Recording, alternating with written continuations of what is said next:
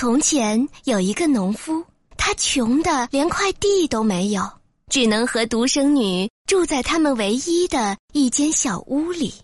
于是女儿提议说：“我们请求国王分给我们一块荒地吧。”国王知道他们很贫穷，就把一块草地送给他们。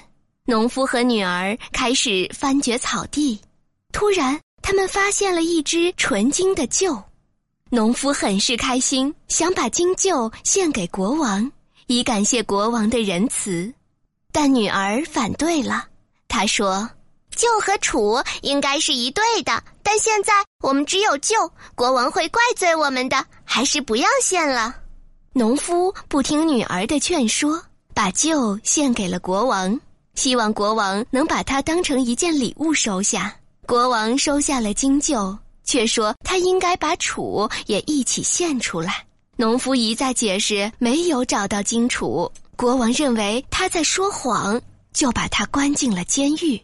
在监狱里，农夫和囚犯吃的一样，只是少得可怜的面包和水。他很后悔没有听女儿的话，不停的哭喊着：“唉，我真应该听我女儿的话呀！”侍从们听到后，把这些话禀报给了国王。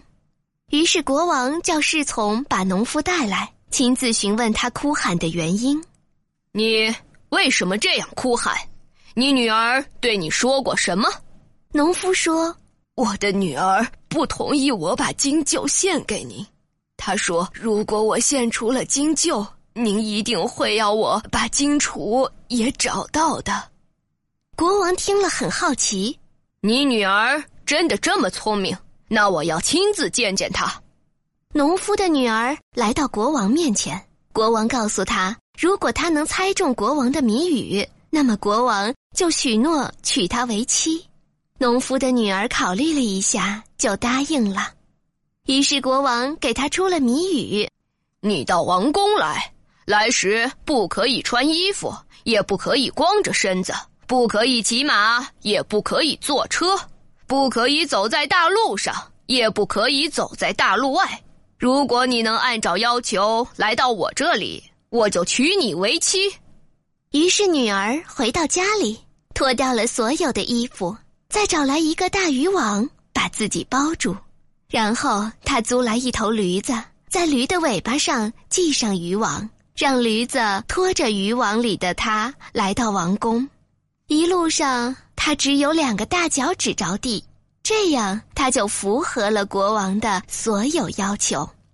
国王看他猜中了谜语，于是让人把农夫放了，并且遵守诺言和他结了婚，还把所有王室财产全都交给他来管理，但却不允许他参与任何政事。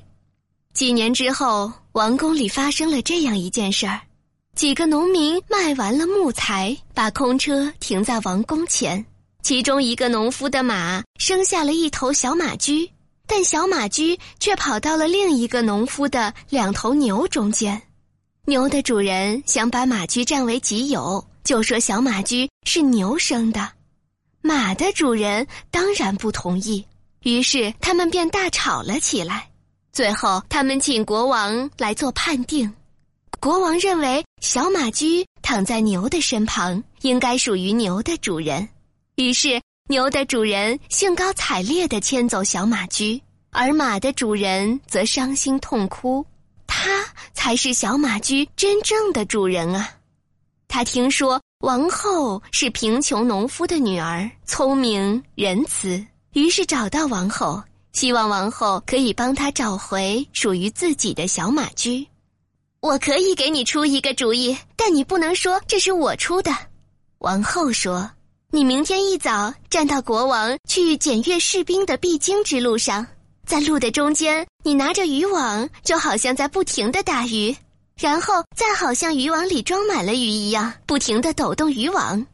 最后，王后还告诉他该如何回答国王的询问。第二天一早，农夫就站在了路中间。”拿着渔网做出打鱼的样子，国王看了觉得很奇怪，就派侍从去问问那愚蠢的农夫究竟在干什么。农夫说：“我正在打鱼。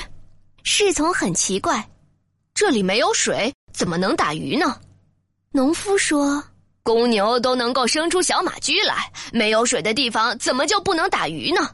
国王听完了侍从的汇报，把农夫叫到跟前，对他说：“这些话是谁教给你的？你自己是想不出来的。你马上把实话说出来。”农夫求上帝保佑，并坚持说这些话都是自己想的，不肯出卖王后。但是国王不相信，他命人把农夫按在一捆麦草上痛打一顿。农夫被逼无奈，最后只好承认这一切都是王后教他的。国王回宫后对王后说：“你欺骗了我，你不再是我的妻子了。”你马上回到你的小房子里去吧。不过，我送给你一件离别的礼物，你可以带走一件你认为最心爱、最美好的东西。王后听到后说：“好的，尊敬的丈夫，我完全听从你的吩咐。”然后他亲吻着国王，要和他做最后的告别。王后派人拿来了一杯水，并在里面放了安眠药，然后端给国王喝。很快，国王昏睡了过去。王后叫侍从用一块漂亮的白麻布把国王包起来，然后抬到门口的车上，并亲自赶着车把国王带到了他以前居住的小房子里。